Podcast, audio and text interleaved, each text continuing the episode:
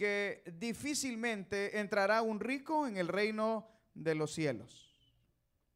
Otra vez os digo que es más fácil pasar un camello por el ojo de una aguja que entrar un rico en el reino de Dios. Sus discípulos, oyendo esto, se asombraron en gran manera, diciendo, ¿quién pues podrá ser salvo? Mirándolo Jesús les dijo, para lo que el hombre es imposible, mas para Dios todo es posible. Entonces respondió Pedro y le dijo, he aquí nosotros lo hemos dejado todo y te hemos seguido. ¿Qué pues tendremos? Jesús le dijo, de cierto os digo que en la regeneración, cuando el Hijo del Hombre se siente en el trono de su gloria, vosotros que me habéis seguido, también os sentaréis sobre doce tronos para juzgar a las doce tribus de Israel. Y cualquiera que haya dejado casa o hermanos o hermanas o padre o madre o mujer o hijos o tierras por mi nombre recibirá cien veces más y heredará la vida eterna. Pero muchos primeros serán postreros y postreros primero. Amén. Hermanos, pueden sentarse.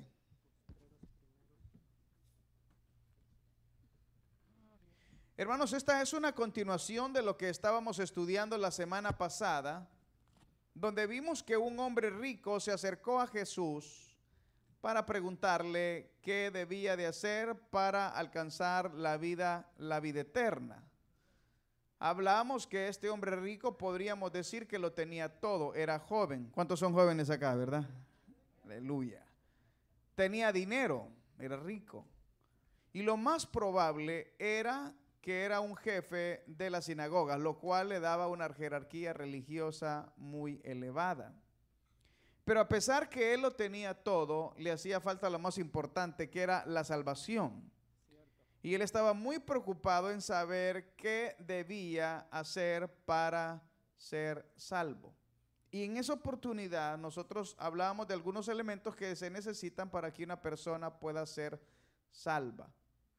En el caso de este hombre rico, Jesús nos dio una gran lección y nos hizo ver a través de su palabra que para que una persona sea rica, es decir, perdón, para que una persona pueda alcanzar la salvación y el perdón de sus pecados, o mejor dicho, para que una persona pueda entrar al reino de los cielos o alcanzar la vida eterna, lo primero que debe hacer es reconocer que es un, ¿qué hermano? Un pecador. Dios no puede salvar a alguien cuando la persona no reconoce que es un pecador. Y eso es un problema para los seres humanos porque los seres humanos somos orgullosos. Y a los seres humanos no nos gusta reconocer que somos pecadores, a los seres humanos no nos gusta reconocer que nos equivocamos. Es más, algunos de ustedes piensan que no se equivocan. Siempre tienen la razón. Cada vez que discuten, casi siempre tienen la razón. Pero para entrar al reino de los cielos, uno necesariamente tiene que reconocer que es un pecador. Ahora, este rico no quería reconocer eso porque cuando Jesús le dijo lo que tenía que hacer, Jesús le dijo, para entrar al reino de los cielos, lo que tienes que hacer es no tienes que matar a nadie. No tienes que ser un adúltero, no tienes que ser un ladrón, no tienes que decir falsos testimonios. Tienes que honrar a tu padre y a tu madre y también a tu prójimo como a ti mismo. O sea, le voy a hacer una pregunta. Eso es difícil todo lo que le está diciendo Jesús. ¿Y saben lo que él contestó? Todo eso yo lo he hecho desde que soy muy pequeño. Lo que le estaba diciendo ese hombre a Jesús, yo no tengo ningún pecado. Todo lo cumplo. Y entonces el Señor Jesús cuando este hombre le reconoció eso, es decir, el hombre no estaba reconociendo que era un pecador. Entonces el Señor Jesús le dijo, bueno, entonces si quieres ser perfecto, entonces ve y vende todo lo que tiene y todo lo que tienes, entrégaselo a los pobres. Entonces el hombre en esa ocasión no podía negar que era rico porque era rico. Y lo que él hizo fue que se fue muy triste y se alejó de quién, hermanos, de Jesús. Entonces ahí encontramos que la segunda condición para que una persona sea salva es que tiene que someterse al señorío de Jesús. Nadie puede ser salvo. O sea, no importa lo que nosotros pensamos. Nosotros pensamos que porque alguien levanta la mano y es salvo, porque alguien lloró y es salvo, porque alguien va a la iglesia y es salvo. No. La gente salva únicamente cuando acepta el señorío de Jesucristo en su vida. Es decir, cuando una persona vive rendida a la voluntad de Dios. Jesús lo dijo, Señor, que no se haga mi voluntad, sino que se haga, ¿qué hermanos? La tuya. ¿Y qué terminó siendo Jesús? Muriendo. Pablo dijo, y ya no vivo yo, mas Cristo vive en qué, hermanos? En mí. Entonces, cuando una persona realmente quiere entrar al reino de los cielos, va a aceptar el señorío de Jesús sobre él. Y va a aceptar la autoridad de Dios sobre él. En el caso de este hombre rico, como era un jefe de la sinagoga, a ellos se les enseñaba que nunca podían dar más de un quinto de su riqueza. Ahora Jesús viene y le dice, vende todo lo que tienes y dárselo a los ricos. Y él dijo, no, no, así no se vale. Entonces él se dio la vuelta y se fue. Ahora, cuando él se fue, entonces es cuando en el versículo 23 leemos, entonces Jesús dijo a sus discípulos, de cierto digo que difícilmente entrará un rico en el reino de qué hermanos? De los cielos. Y eso nos habla de la pobreza de ser rico. ¿Me están escuchando? Todos nosotros queremos ser ricos. No. Ah, qué bueno. Pues no trabaje tanto, hermanos. ¿Para qué trabaja tanto si no quiere ser rico? A todos nos gusta el dinero. Y la Biblia dice que el amor al dinero es la raíz de todos los Es más, algunos no van a ir al retiro porque dicen que yo trabajo todos los días, hermanos, no descanso. Ahí se va a morir de tanto trabajar. No, es que no tengo tiempo, hermanos. Porque la plata aquí yo vine a hacer dinero. Aquí he venido a hacer plata. Qué bueno. Déjeme darle una mala noticia. Los ricos, dice Dios, que no se van a salvar. Es muy... Es decir, si usted no entiende este mensaje, mire lo que dijo Jesús. Otra vez os digo que es más difícil pasar un camello por el ojo de una aguja que entrar un rico en el reino de qué? De Dios. Lo que está diciendo Jesús es imposible que un rico se salve. Es imposible. ¿Sí están entendiendo, hermanos? Ahí dice eso Jesús. Que un rico no se puede salvar. Ahora, ¿por qué es difícil que una persona rica pueda alcanzar la salvación? Bueno, es imposible o es difícil que un rico se salve porque los ricos son muy altivos. Tienen un alto concepto de sí mismos. Y como ellos creen que con el dinero pueden comprar todo, ellos también piensan que la salvación la pueden comprar. Y piensan que su dinero es una manifestación de que ellos son bendecidos por Dios. Entonces prácticamente usted no les puede decir nada porque ellos se sienten exitosos, porque tienen dinero. Y al sentirse adinerados, ellos piensan que tienen la razón de todo lo que ellos hacen. Y claro, pues tienen dinero para comprar amigos, tienen dinero para comprar acá, tienen dinero para pagar abogados, tienen para todo tienen dinero. Entonces ellos se creen reyes. Y les gusta que le digan Don Chente, ¿verdad? Don, no, a mí dígame Don, porque yo soy Don. Entonces, tienen, hermanos, su corazón lleno de hermanos, de orgullo. Es más, se creen autosuficientes y creen que no necesitan de Dios. Ellos dicen, yo no necesito orar a Dios, Dios me bendice, miren todo lo que tengo. Y si Dios no me bendijera, entonces no tuviera tanto dinero, pero a mí Dios me bendice, me sigue la buena suerte, dicen ellos. son personas que creen que no necesitan de Dios. O sea, los ricos no tienen tiempo para ir a la iglesia porque andan ocupados haciendo dinero. Para ellos todo es dinero. Dice, tanto tiempo en iglesia, voy a dejar de hacer tanto dinero. No, no, no me conviene, dice. No me conviene. Y entonces por eso les hablo de la pobreza, de ser que hermanos ricos. Y todos nosotros queremos ser ricos. Y la Biblia dice que el amor al dinero es la raíz de todos los males. ¿Y cuántos de nosotros no le servimos a Dios, hermanos, porque tenemos que trabajar? Tenemos que trabajar. La Biblia dice que uno no le puede servir a dos que hermanos, a dos señores. Es más, Dios dejó seis días para trabajar y uno para descansar, pero algunos de nosotros queremos trabajar siete días a la semana, 24 horas al día y que Dios nos perdone porque eso nos puede hacer duros de corazón. Es muy probable que nos hagamos ricos, pero la Biblia dice que los ricos es imposible que entren al reino de qué hermanos de los cielos. Ah, y la gente quiere ser rico, no crea que para financiar la obra de Dios. La gente quiere ser rico y quiere, yo quiero, yo quiero ser millonario a los 28 años, casarme, tener una casa grande, tener muchos hijos, tener un buque, tener uno, un carro deportivo, uno 4x4, una casa en la playa, tener esto, tener lo otro, tener aquí, retirarme y no hacer nada y gastarme el dinero. Por eso es que esas compañías de multiniveles tienen, tienen pegue, porque todos los jóvenes que llegan les enseñan viajes en Miami, les enseñan viajes en las Bahamas y ellos se creen, y tú nunca vas a trabajar y te vas a jubilar a los 30 años y vas a ser rico. No, hombre, cualquiera se motiva, hermano. Porque es el sistema en el que nosotros nos movemos del dinero, de, de hacerse rico, de autoser suficiente. Pero ¿qué es lo que una persona logra hacer dinero? ¿Se cree que no necesita de Dios? Que no le importa el cielo, si no se quiere morir. Pero le voy a recordar lo que dijo Jesús a un rico. Un rico que tenía mucho dinero y que hacía gran, grandes graneros y acumulaba riquezas y granos. El Señor le dijo, quiero decirte que ahora van a venir por ti en la noche porque te vas a morir.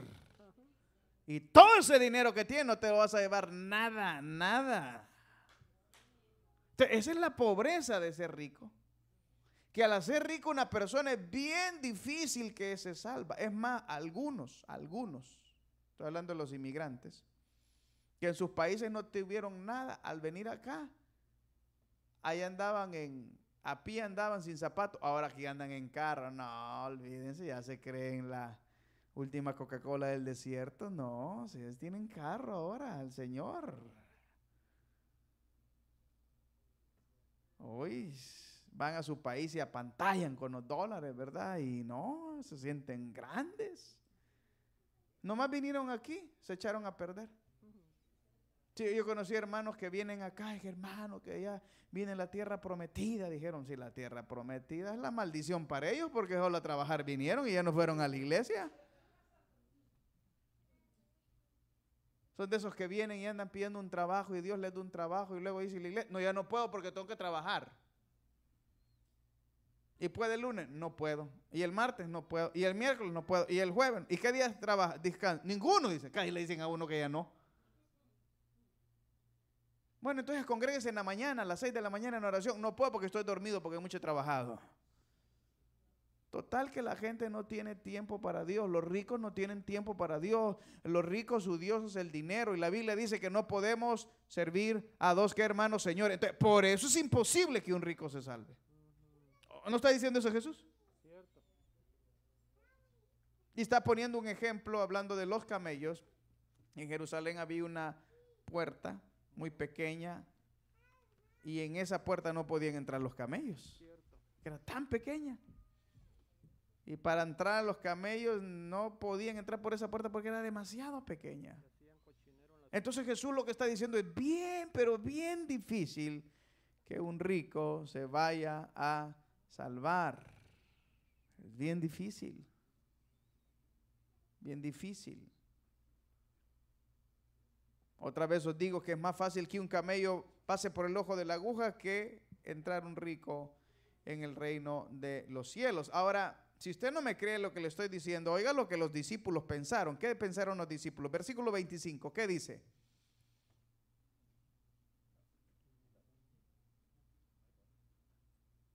¿Están ahí, hermanos? ¿Qué, qué dice el 25? Léanlo, pues. ¿Qué dice?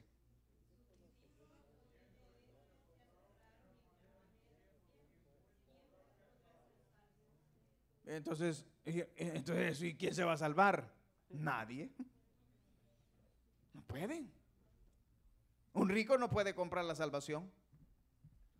Un rico no puede con su dinero comprar un ticket de boleto para el cielo. Un rico puede comprar un ticket de boleto para la China, para Inglaterra, para Hawái, para cualquier parte del mundo. Y tiene dinero para conocer todo el mundo. Y tiene tanto dinero que se la pasan conociendo todo el mundo. Pero no tienen dinero para entrar al reino de los cielos.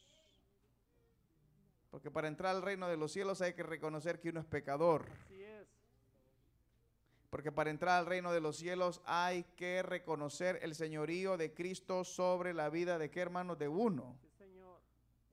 Entonces, si usted es de las personas que dicen, yo no soy tan malo, no, no, yo no soy tan malo. Ese que va entrando, viera, ese sí, ese sí necesita de Dios. Le voy a traer a mi marido para que le hable de Dios, dice la hermana, ¿verdad? O dice el hermano, le voy a traer a mi mujer porque olvide, ella sí necesita. Cuando uno va a evangelizar y se encuentra con parejas y uno los invita de Cristo, le dice el esposo, le, ella, ella necesita, le dice verdad. O viene ella y dice, él, él, mire, llévelo, llévelo a él, llévelo a él. Porque cuesta reconocer que uno es un pecador. Es más, algunos de ustedes tomaron la Santa Cena y no le pidieron perdón a Dios. Son tan buenos ustedes, miren que se van a ganar el cielo. Ya ni siquiera perdón le piden a Dios por sus pecados porque nos hemos vuelto tan cómodos en un mundo relativista donde ya no existe el pecado. ¿Sabe qué es el liberalismo? Anular la idea del pecado. Y decirle a la gente, no, no vivas con miedo, haz lo que la carne te pida, haz lo que tú quieras. De todas maneras, todos nos equivocamos, aquí ya no hay ni bueno ni malo, todo es correcto según como tú lo quieras hacer. Eso se llama libertinaje.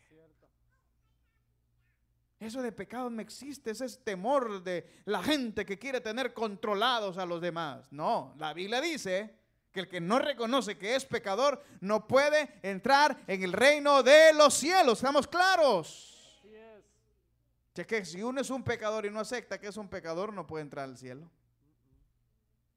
Y si usted de aquellos que dice, acepte a Cristo, Cristo es un pecador, yo, yo no, no soy tan malo, le dice uno. No, no. Yo no le hago mal a nadie. Ese es un problema, porque no entrará en el reino de los cielos. Ahora, usted puede aceptar que es un pecador, pero del dicho al hecho hay mucho trecho, dice alguien, ¿verdad? O sea, ajá, hoy acepte que es un pecador, ahora acepte que Jesús lo va a controlar. Y usted dice, fíjese que yo lo que estoy haciendo soy malo, pero no lo puedo dejar, no lo puedo dejar, viera. Ahí viene donde si usted va a aceptar el señorío de qué hermano? De Jesucristo. De Jesucristo. Entonces, en el caso de este hombre rico, el problema que tenía era cuál, hermanos? El dinero. Jesús lo que le dijo es, Vende todo lo que tú tienes y sígueme. Ay, Dios, nosotros no podemos dejar ni un trabajo miserable, que es muy probable que lo van a correr y le van a pegar una patada. Y dice, hoy sí voy a ir a la iglesia, hermano. Ah, sí voy a ir a la iglesia. ¿Por qué lo corrieron? Hoy sí voy a ir a la iglesia, hermano. Ah, ¿por qué? Ya no tiene fuerza para seguir trabajando. No. No, pues como es de ser dinero, nada. Cuando no tenía dinero, venía a la iglesia, quería hacer culto todos los días. Hoy dicen, hoy no hagamos, 4 de julio no hay, mañana no hay culto, ¿verdad? No, porque es el 5, ¿verdad? Es como el día holiday, ¿verdad? Mañana quieren ir a hacer plata, pero ya no quieren buscar de Dios. Oh, hacer dinero no les diga que ellos van, hasta el sueño se les quita. Hábleles que se levanten a orar, no quieren. Hábleles que vengan a una vigilia, Dios mío. A un retiro que muy caro dicen que es. Ah, pero cuando van a comprar, se compran platos de 75 dólares un plato de comida. Imagínense qué bárbaros. Con 75 como yo, usted y otros dos. Pero para ofrendar, dice, le voy a dar al Señor un dolarito. Porque el Señor necesita. Aman el dinero, son de la banda del recodo. ¿Conocen la banda del recodo, hermanos? Recodo, o sea, no dan nada. Porque aman el dinero. Es más, cuando creían en el diezmo y ganaban 300 dólares, daban 30 dólares. Ahora que ganan mil, se les ha olvidado diezmar. Dicen, no, no, no, ya no es el diezmo. Dice, hoy es el 1%, hermano, un dólar. Uno dice, yo quiero que Dios me bendiga. ¿Qué tal que Dios lo bendijera y ganara 10 mil dólares al mes? ¿Será que usted va a dar mil? Mm. ¿Para qué quiere tanto dinero? Y el problema no es el dinero, es el amor al dinero. El dinero no es malo. Lo que es malo es el mal uso del dinero. Y cuando uno ama el dinero más que al Señor. Unos aman más al dinero más que a su mujer, aman más al dinero que a sus hijos, aman más al dinero que todo, todo, aman más al dinero que todo. Y entonces dijo Dios, no se van a salvar. Y entonces vinieron los discípulos y entendieron el mensaje. Dijo, entonces ¿quién se va a salvar así, Dios? Nadie. Pero ¿qué dijo Jesús? ¿Qué dijo Jesús, hermanos? Y mirándolo Jesús le dijo, para los hombres esto es que, hermanos, imposible, mas para Dios todo es que, hermano, posible. Eso significa que el único que puede garantizar que alguien sea salvo es Dios. No uno. Entonces Dios le puede cambiar al rico para que el rico deje el amor al dinero y ame más a qué hermanos? A Dios. Ahora, los primeros cristianos, por ejemplo, vendían todo lo que tenían y lo traían a los pies de los apóstoles y los apóstoles repartían todo. aleluya, no le gusta a nadie eso, ¿verdad? Pero yo creo, y trato de entender lo que Jesús está diciendo, que Jesús lo que quiere decir es que no amemos al dinero más que a Él. No preferamos hacer más dinero que venir a la iglesia. Dejemos tiempo para Dios. No dejemos que hacer dinero nos aparte del Señor, sino que siempre démosle al Señor la prioridad. Hermanos, seis días Dios nos da para trabajar y algunos ingratos ni el domingo pueden venir. Ya no se congregan, ya no buscan de Dios. Y dicen, es que estoy cansado. Tiene razón, está cansado de tanto hacer plata, de tanto hacer dinero. Por eso no tiene fuerza vamos a lo mismo. Vamos a lo mismo, que, el estar ocupado tanto en fabricar dinero al final nos va a alejar de Dios. ¿Cuántos hermanos yo conozco que por un trabajo se han alejado de Dios? Un montón. Por eso cuando hay hermanos que piden trabajo y dicen, salió uno de noche, pastor, yo me hago el loco de noche. No, este va al mundo si le digo que hay uno, mejor no le digo nada. Porque no saben ponerle límite a las cosas. Qué bueno sería que dijera, hermano, fíjese que a mí me ofrecieron un trabajo, pero yo lo dejé porque interfería para que yo buscara de Dios. O que dijeran, fíjese, yo tengo un trabajo, pero lo dejé porque me estorbaba. Y yo puedo decirle que es una bendición cuando uno deja un trabajo por servir a Dios. Cuando uno viene a este país, hermano, viene con emergencia, con necesidad, tiene que pagar todo lo que ha hecho, lo que prestó, lo que no prestó. Y uno está en emergencia y yo digo, échele, agarre lo que sea. Conéctese por internet si quiere.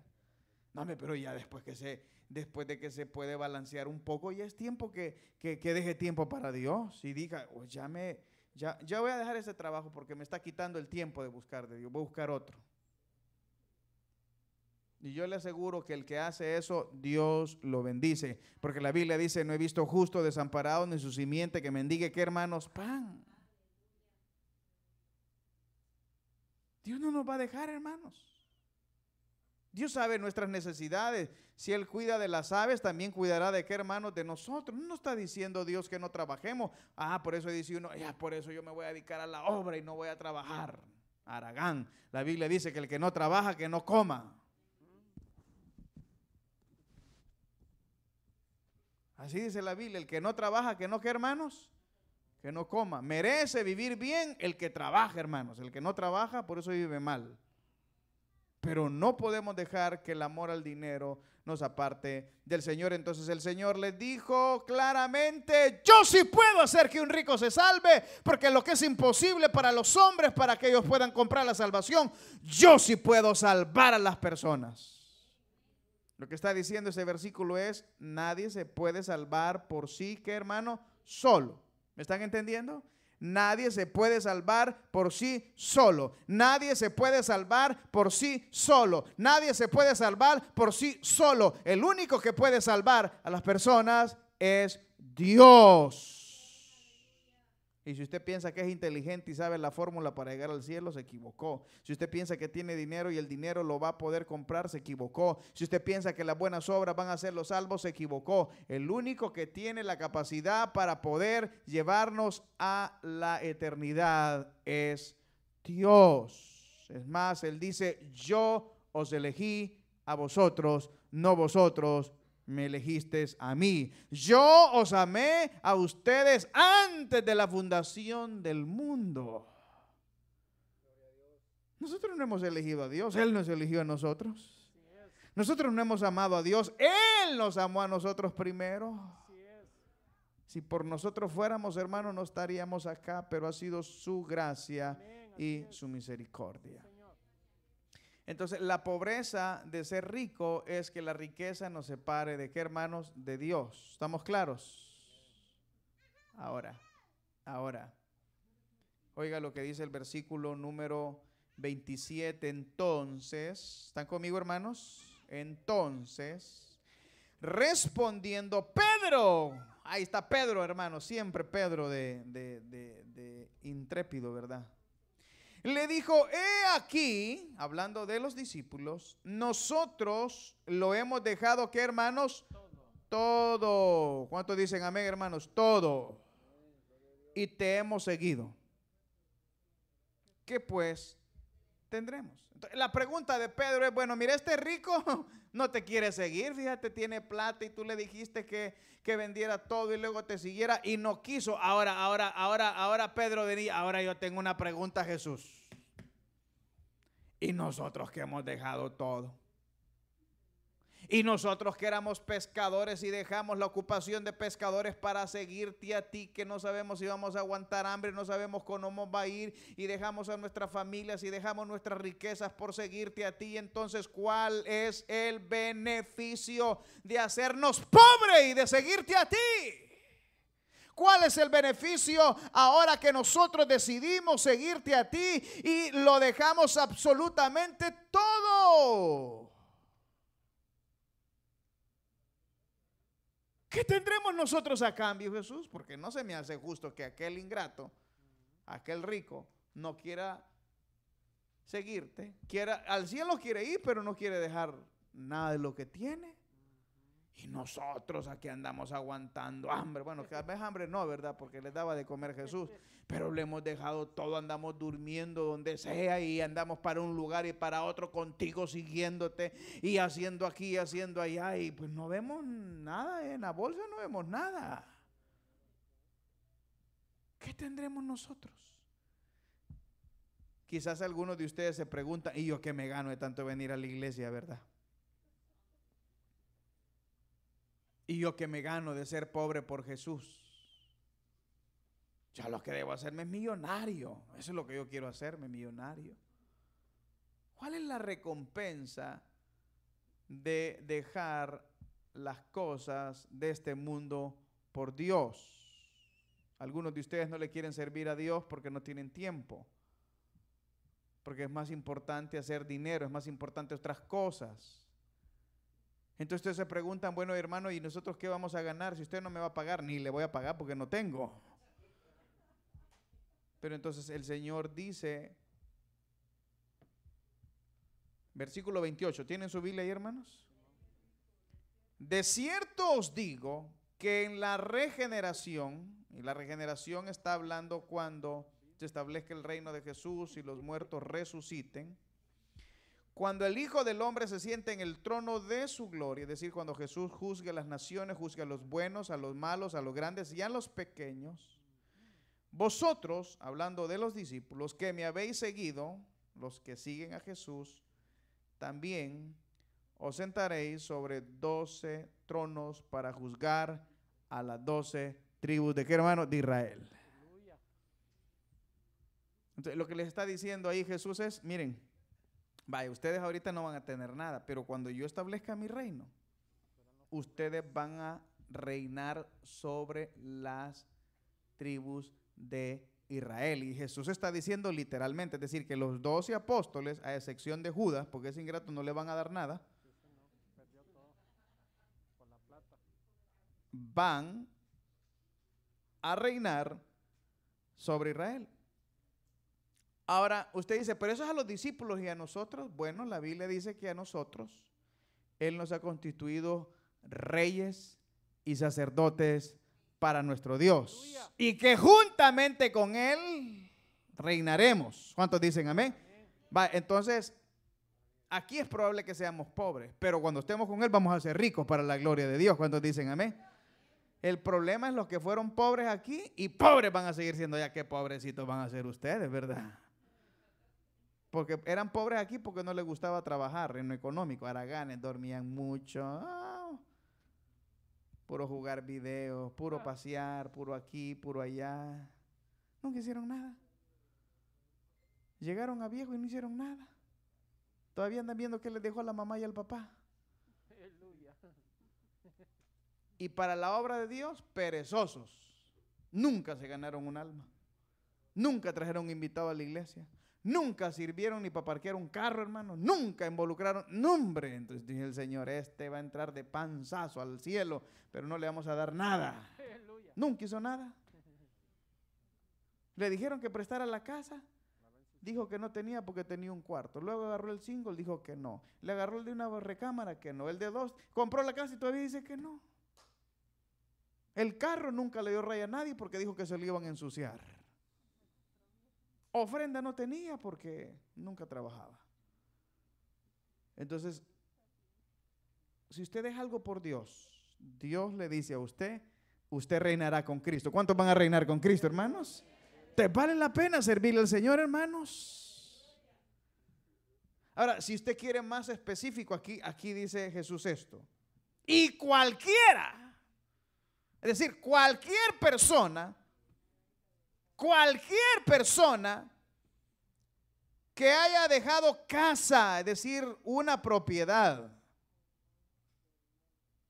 o hermano, o hermana, o padre, o madre, o mujer, o hijos, o tierras por mi nombre, recibirá cien veces más. ¿Cuánto están diciendo? Cien veces más aquí. Y heredan la vida que hermanos, eterna. ¿Y, cómo es eso, hermano? Sí, porque hay personas que por hacerse cristianos, su familia ya no les habla. Yo conozco varios. Y le dice, si tú eres cristiano, te voy a desheredar, porque nosotros somos católicos romanos, apostólicos romanos, ¿verdad?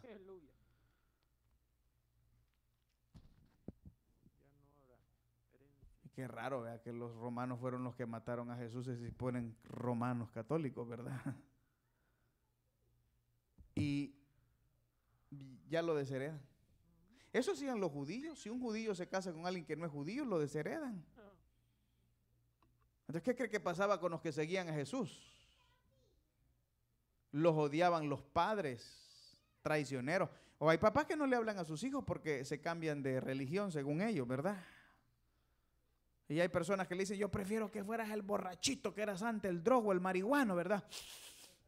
Y no que vayas a la iglesia, imagínese. Aquel que parecía murciélago, ¿verdad? Dormía en el día y en la noche andaba como que era búho, que no se podía dormir. Prefiero que fueras esto y lo otro, no que te fueras a meter a esos, aleluya. Y ya lo odian a uno. Y ya no quieren hablar con uno y lo desprecian. Hay hermanas que dejan a sus esposos porque no aceptan su fe. Y qué determinación. No es que lo dejan por otro y ahí viene otro, ahí viene Señor, este es el mío. Dice, no, no, lo dejan por el Señor. Porque les impedía servir a Cristo. Y algunos pueden dejar hasta sus hijos. ¿Cuántos, cuántos, cuántos estarían dispuestos a dejar a sus hijos por Cristo? Ah, ese es duro, hermanos. Y no está refiriendo que uno los va a rechazar, pero uno tiene que estorbar a los hijos para que pequen, hermanos. Pero ¿qué tal aquellos papás que le dicen, no, no te vayas, aquí te traigo la marihuana en el cuarto, no salgas, hijo, aquí quédate. Yo conocí una mamá que se hacía con el hijo porque él iba a prestar, bueno, iba a pedir crédito para comprar marihuana, porque ya ve que son como las tarjetas de crédito los que venden, ¿verdad? Y cuando no pagaban, lo golpeaban. Y luego le agarró a él que le robaba a la mamá. Entonces se le ocurrió una gran ideota. Quédate aquí en la casa, le dijo, yo te la voy a comprar. Entonces ella se la iba a comprar. Un día lo encontró colgado. Y después le decía, Dios, ¿por qué te lo llevaste? Tú tienes la culpa, imagínese. El padre tiene que estorbar al hijo para que pegue, para que peque. Y le tiene que decir, mi casa y yo serviremos a qué hermano? A Jehová. Este carro es de Cristo, así que aquí música para Dios. Esta casa es de Cristo, esta casa es para el Señor. Pero dice, no, es que no le digas nada al niño porque se va a molestar. Ahí si quiere traer a la novia en la noche, ahí déjalo, ¿verdad? No te metas con él. Que mejor que esté aquí en la casa que anda haciendo cosas malas afuera. Párese firme. Y le van a decir, no, papá, tú más, ya me voy de la casa. Y usted dice, ay, no te vayas, y por favor, quédate. Y usted, ¿qué tal si usted se pone firme y dice, yo te quiero, hijo? Pero si tú prefieres el mundo, como el hijo pródigo, va. Vaya, aquí está todo, va, la maletita, hijo. Dios te bendiga, que te vaya bien. Y el que es de Dios va a regresar, hermano. Porque allá afuera no hay nada. Allá afuera solo hay muerte, destrucción, soledad. Entonces, dice acá, cualquiera que haya dejado casa o madre o hermanos o padre o madre o hijos o tierras por mi nombre recibirá cien veces más y heredará la vida eterna. Entonces yo le pregunto, ¿usted quiere ser rico o quiere ser pobre? Porque es peligroso ser rico. Yo sé que algunos de ustedes andan pegándole al gordo, o sea, al gordo de la lotería, pues todos los días compran un ticket. Vamos a ver, ¿cuánto, vale, cuánto valen hermano, los tickets, más o menos? ¿Cuánto valen? ¿Cuánto valen? ¿Dos dólares? ¿Seis? 10 va, 10 va, 10 por 30, 300 gastan algunos. Y de ofrenda dan 10 dólares. Pero como le andan pegando al gordo, eso ellos piensan que un día se van a hacer ricos. Más el monstruo que compran, monstruo, ¿cómo se llama esa cosa? Ay, no, más el Starbucks, 5 dólares vale. Ay, no le duele ahí, 5. O sea, uno, lo enseñan ahí, ¿verdad? Tomando café de 5 dólares cuando en la casa 50 centavos vale. Más el vasito. Pero a él le gusta darse el color, ¿verdad? Compre, compre, de 5 dólares. No crean, vayan a comprarse uno al final, pues, no hay problema. Si tienen dinero, compren lo que quieran. Pero pongan a Dios en primer lugar, hermanos. Sírvanle a Dios. Decidan a quién van a servir, si al mundo o al Señor. Anden poniendo pretextos para servir, hermanos. Dios nos va a bendecir más. Nada que nosotros demos para la obra de Dios se va a quedar sin pagar. Todo, todo. Mire, Dios es bueno, hermanos. Qué bendición aquellos hermanos que son generosos. Van uno a las células y hacen una gran comida y ellos Dios los bendice más, hermanos, y comparten con uno y son generosos para la obra de Dios. Y dicen, es para Dios, hermanos.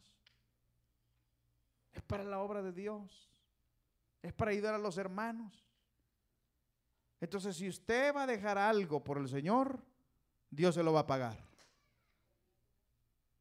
Y usted dice, voy a dejar esta relación que me está estorbando porque por esta relación que tengo no puedo seguir a Dios.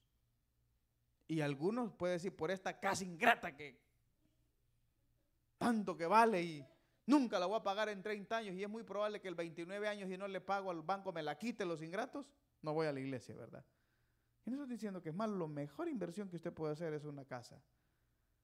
Pero si algo nos está quitando la fuerza para servirle a Dios, mejor me quedo. O ya está en la calle podemos vivir, ¿no? Y los jóvenes no le dicen nada, pues. ¿Cuál es el problema? ¿Cuántos quieren ir a acampar a la calle, hermano? Gratis, ¿verdad? Entonces, uno, hermanos, debe estar dispuesto a darlo todo por el Señor. ¿Cuántos dicen amén? Entonces, si hay algo, si hay alguien que le estorbe para servirle a Dios, eso, hombre. A Dios le va a dar otro mejor. Mejor calidad. Calidad. Porque Dios honra a los que le honran, ¿sí o no? ¿Se acuerdan ustedes de, de, Job? ¿Se acuerdan de Job? Dios lo dejó pobre, es ingrato. Bueno, el diablo fue, no Dios, va. El diablo fue, le mató a los hijos, le mató a la mujer. Qué doloroso eso, ¿no? ¿Usted cree que no le dio depresión al hermano Job? Y no habían pastillas, ¿cómo hacía? Puro llorar delante de la presencia de Dios. Ahí se le ve el estrés abundo, hermano. Y, ahora, al final, ¿cómo terminó Job? ¿Más que hermano? Más rico. Más bendecido. Dios lo volvió a bendecir con todo. Esta mujer nueva le dio. Aleluya. Sí, pues sí, claro, se portó bien él, pues. No ve que la mujer que tenía le decía, Job, Job, está enfermo, va. Es una desgracia, Job, le dijo. Mejor morite ya, ingrato, y maldices de tu Dios que no sirve para nada. De esas mujeres, ya no hay, creo yo. Y entonces Job le decía, recibiremos de Dios solo los lo bueno y no lo malo. Jehová Dios, Jehová quitó. Sea el nombre de Jehová que hermano, bendito. No vi usted llorando por esa muchacha. Nah, me deje llorar, hombre. Llorando por ese. Ay, que el único, el único. Mentira, hay muchos. El único es Dios. Ese no lo va a dejar. Ese no lo va a desamparar. Ese nunca lo va a dejar solo. Ese va a estar con usted aunque lo deje su papá, aunque lo deje su mamá, aunque se quede sin comida, aunque se lo quede sin nada. Él va a estar ahí. Pero usted lo quiere andar cambiando por una baratela nombre.